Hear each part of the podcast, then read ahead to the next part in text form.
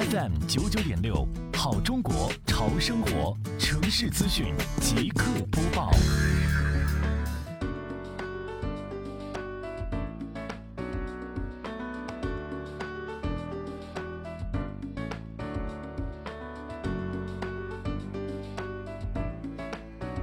近日，杭州市西湖区双浦镇联合辖区行政执法中队积极开展“文明养犬走村入户”法治宣传活动。